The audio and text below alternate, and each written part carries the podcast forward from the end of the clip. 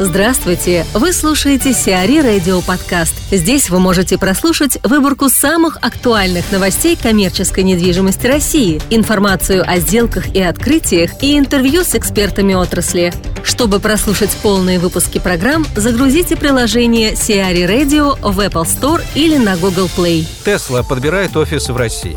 Компания Tesla занялась поиском помещений под размещение своего офиса, а также шоурума и сервисных центров в России. Так, в Москве производитель электромобилей проявляет интерес к торговым центрам «Времена года» и «Атриум».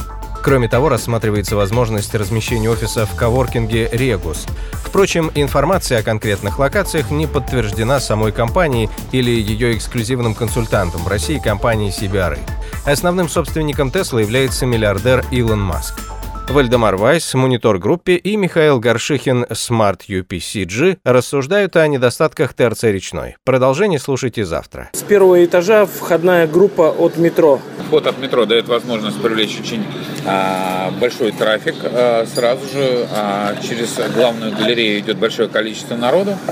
А, которая немножко захламлена малыми торговыми формами, но раньше было гораздо больше, хуже. Стоит отметить, что сейчас собственник расчистил коридоры. А, также, если раньше бы мы зашли сюда года три назад, мы бы увидели а, космик и два разделенных потока на эскалаторы. А, сейчас эта проблема решена, и эти два эскалатора замыкаются сверху, соединяя поток друг с другом.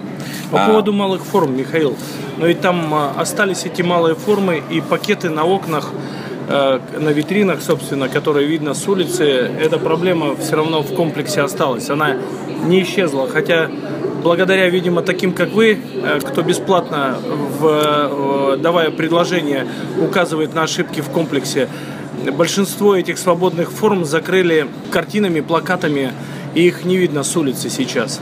Ну, их действительно сейчас э, не видно. Я-то как раз говорю о том, что стало гораздо лучше. Конечно, все поздается в сравнении.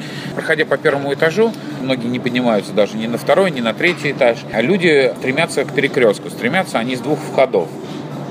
И тут возникает основная проблема торгового центра. То есть если зайти с бокового, не главного входа, а, куда входит большинство жителей местных районов, а, и повернуть направо к перекрестку, то за счет движения эскалаторов а, встречный поток и входящий поток сталкиваются в узком пространстве около витрины, пытаясь пролезть между перилами. Да-да, это витрина магазина, который торгует БАДами. И тут э, никаких 2,5 метра разрешенных по пожарке за которых э, мужественные пожаротушители имеют все торговые комплексы России, здесь не соблюдено и не соблюдается. Причем возле московского метро, одного из самых оживленных. Это странно.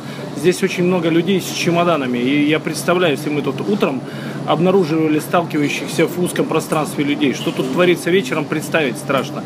Кстати, можно тут пару слов о навигации, о том, что магазин «Перекресток» внизу можно узнать только из объявления, что он ремонтируется, а с навигацией это не очень все бодро. Ну, с навигацией не очень все бодро. А, в смысле, ее практически в современном понимании для торговых комплексов вообще нет. Навигация плохо показывает и лифт, стоящий на первом этаже, и эскалаторы, а, куда уведут человека, и совсем не ориентирует людей по арендаторам, которые тут находятся. И найти тот или иной бренд достаточно сложно из нескольких стоящих тумб которую мы сейчас видели, внешне хоть и выглядит как сенсорная, но...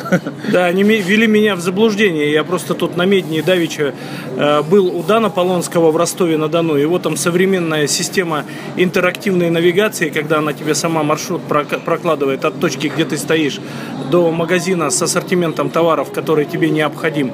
Я тут тоже попытался тыкнуть э, пальцами, пока не понял, что это точное подобие телевизора э, сеньора Робизона из кинокомедии итальянской 80-х годов. Э, то есть э, э, горит лампочка, и мы видим просто изображение информационное изображение планировок этажей, а искать довольно сложно. Э, то есть с навигацией не все в порядке. Но, ну, в общем, центр выглядит довольно чистенько. И с точки зрения чистоты и порядка он нормальная в нем ситуация. Есть, конечно, скрытые зоны, такие как лифты, их мне только Михаил открыл, так как он исследовал этот комплекс уже. Э, есть э, зоны, которые найти вообще невозможно. Ну, раньше, повторюсь, было хуже. Раньше еще на первом этаже а, между малыми торговыми формами можно было встретить скамейки, а, на которых сидели ожидающие ребята, ожидающие кого-либо, а, с вытянутыми ногами. Пройти вот по этой галерее от, метро, условно говоря, к перекрестку, было вообще практически нереально, не споткнувшись о чьи-то растянутые ноги. Но, в принципе, по пулу арендаторов тут а, такой жесткий средний минус, что, наверное, соответствует а, той аудитории, которая живет в округе, а, не всей, конечно, аудитории, но, скажем так, она смело может разделиться на те, которые ездят в Капитолий, в Ашан, а, те, кто доезжают до Метрополиса или Мегихимки, и те, которые ходят в этот торговый центр. Ну, надо сказать, что вполне достаточный набор э, арендаторов есть. И обувь представлена, одежда довольно недорогие марки, приемлемые, средний минус. Ну, хороший минус. Я нахожу, что вполне достойный набор арендаторов. А вот, э, Михаил, пару слов, так как я-то приехал с водителем, мне проще, э, вам-то пришлось парковаться. Давайте несколько слов о парковке. Ну, парковка тут, э, тут достаточно ужасная, и, насколько я знаю, в общественную нагрузку торговому центру а, поставили а, организовать вот это вот прибытие автобусов э, рядом с метро Речной вокзал, когда изначально он строился. А, в связи с этим заезд на парковку выглядит а, очень а, странно. А, то есть а, заезд, прямого заезда с Ленинградки сейчас нет, а, проезжать приходится с улицы Фестивальной. А, когда вы подъезжаете к торговому центру, вы должны совершить разворот на 180 градусов, пересекая автобусные и троллейбусные полосы. После этого вы поворачиваете в узкую дорожку на парковку и прям буквально через полметра расположен пешеходный переход, где идет основной трафик от метро, который буквально бросается под колеса вашего автомобиля. А, между поворотом и шлагбаумом. Я думаю, тут Михаил преувеличивает.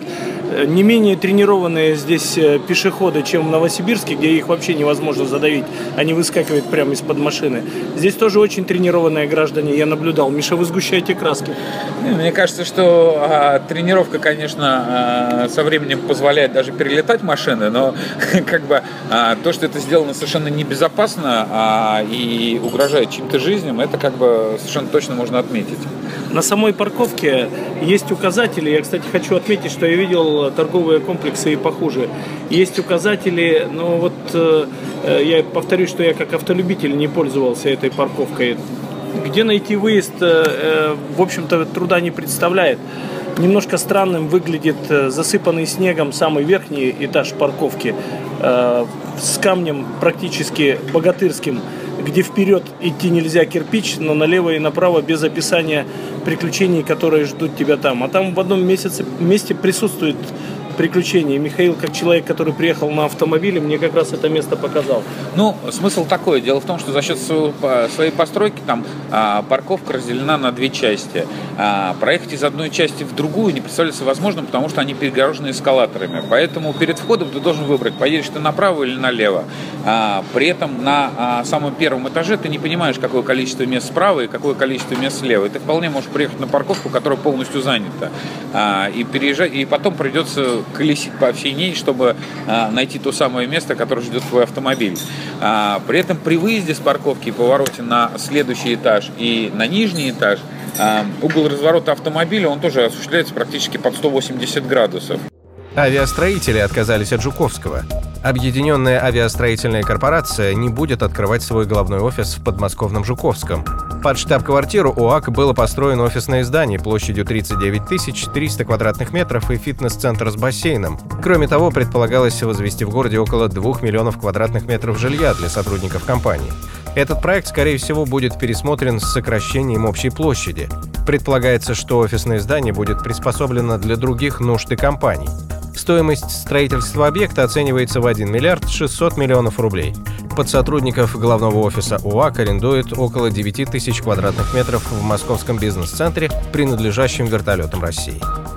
AFI Development закрыла сделку по отелю в Кисловодске. Группа компании Development закрыла сделку по приобретению 50% Plaza Spa Кисловодск у своего партнера по проекту. Сумма сделки составила 5 миллионов 600 тысяч долларов. Кроме того, Development выполнила взятые ранее на себя обязательства по погашению долга проектной компании в размере 16 миллионов 90 тысяч долларов. Фонд отеля Плаза СПА Кисловодск составляет 275 номеров. Общая площадь около 25 тысяч квадратных метров. Gals Development продал офис Лока Банку. Компания Gals Development заключила сделку по продаже 4,5 тысяч квадратных метров офисных помещений в башне Б бизнес-центра Skylight с коммерческим банком Локобанк. Консультантом сделки выступила международная консалтинговая компания CBRE. Офисные площади с готовой отделкой, расположенные с 11 по 15 этаж, будут использованы для размещения головного офиса компании Локобанк. Сиари Радио. Эксклюзивные рубрики «За и против», «Ноу-хау», «Ремейк», «Новые форматы». Слушайте в полных выпусках программ в приложении Сиари Radio. Приложение доступно в Apple Store и на Google Play. Более подробная информация на сайте siari.ru slash radio.